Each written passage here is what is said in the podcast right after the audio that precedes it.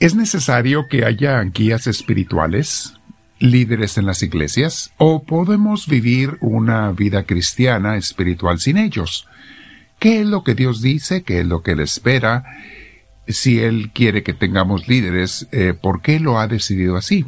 Vamos a meditar sobre ello el día de hoy, mis hermanos, y les invito a que nos sentemos en algún lugar, como saben, con nuestra espalda recta, nuestro cuello y nuestros hombros relajados.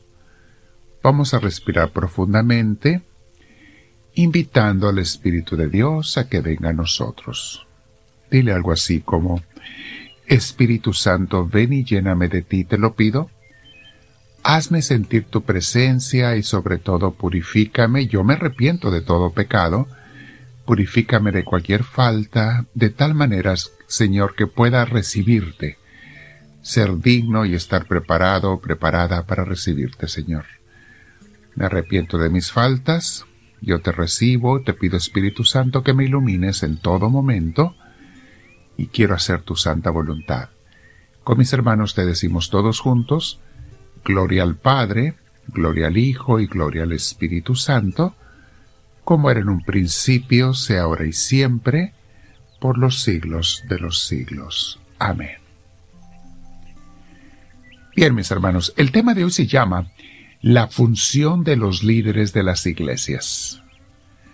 Desde que comenzó el cristianismo, comenzó con la iglesia. Ustedes saben, mis hermanos, que Cristo dejó a once apóstoles, después eh, hubo otro y después San Pablo, eh, trece en general eh, durante la primera generación de cristianos.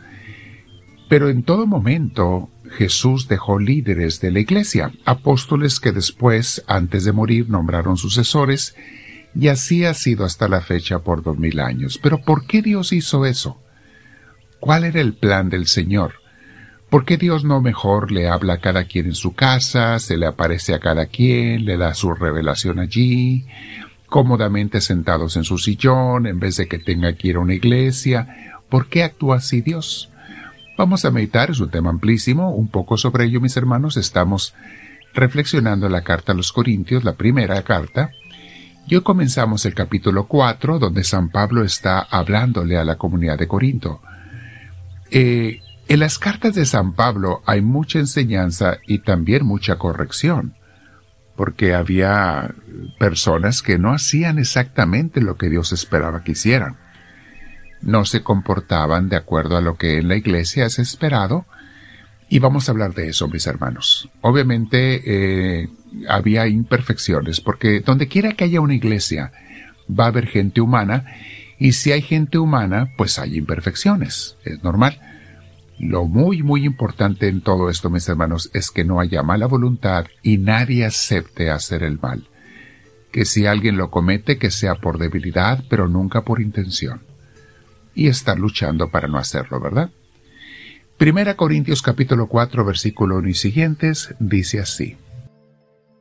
San Pablo está hablando de los líderes de la iglesia, de él, de Apolo, de Cefas, que era Pedro, de los líderes. Dice, los líderes de la iglesia somos servidores de Cristo, encargados de administrar los misterios de Dios. Esa es la función de un líder en la iglesia, mis hermanos. Administrar las gracias, los regalos, las bendiciones, los misterios de Dios, los sacramentos, para eso hay líderes. Ellos tienen que repartir los bienes de Dios a la gente, empezando por su palabra santa, siguiendo con todas las bendiciones, sacramentos, la celebración de la Santa Misa, la Santa Eucaristía es fundamental, mis hermanos. Seguimos escuchando lo que dice San Pablo. Ahora bien, a los que reciben un encargo se les exige que demuestren ser dignos de confianza.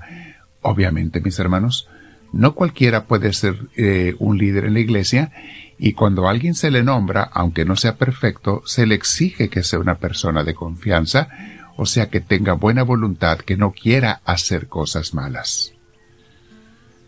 El sacerdote, mis hermanos, o el ministro de una iglesia es como el coach de los deportes, de un deportista o de un equipo de deportes. Su función es preparar y entrenar para las luchas de esta vida, para conocer a Cristo y caminar con Él, entrenarlos para ser buenos cristianos como individuos y como iglesia. El líder de una iglesia, el sacerdote, el ministro, es una persona que tiene una gran responsabilidad y de la cual le pedirá cuentas Dios. Así es, mis hermanos. Tenemos que estar muy conscientes de ello. Dios nos va a pedir cuentas. Algunas personas dicen, yo no necesito de un guía espiritual, de un maestro, yo me guío solo, o Dios me guía directamente.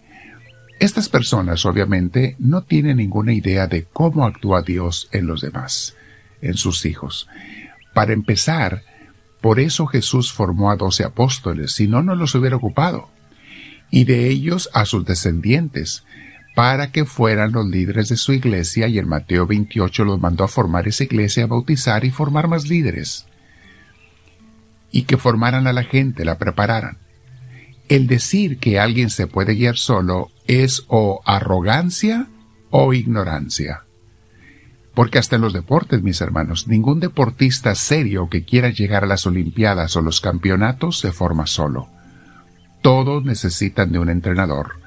Una razón más para entender por qué Jesús formó su iglesia y nos dio esos líderes en ella. Versículo 3 de este capítulo 4 dice, San Pablo, por mi parte, muy poco me preocupa que me juzguen ustedes o cualquier tribunal humano es más, ni siquiera me juzgo a mí mismo. Por estas palabras, mis hermanos, vemos que había gente que criticaba a San Pablo. Los líderes religiosos no se escapan de las críticas de la gente con maledicencia. Siempre hay gente que trae eh, juicio en su alma, en su corazón, y malas palabras, y, y criticones, y chismosos. Siempre hay gente. San Pablo no se escapó, Jesucristo mismo no se escapó de que hablar mal de él, a veces sus mismos seguidores, ¿eh? Para empezar, mis hermanos, nadie tenemos la autoridad para juzgar a los demás, y menos a nuestros papás o padres físicos o espirituales. Solo Dios puede hacer eso.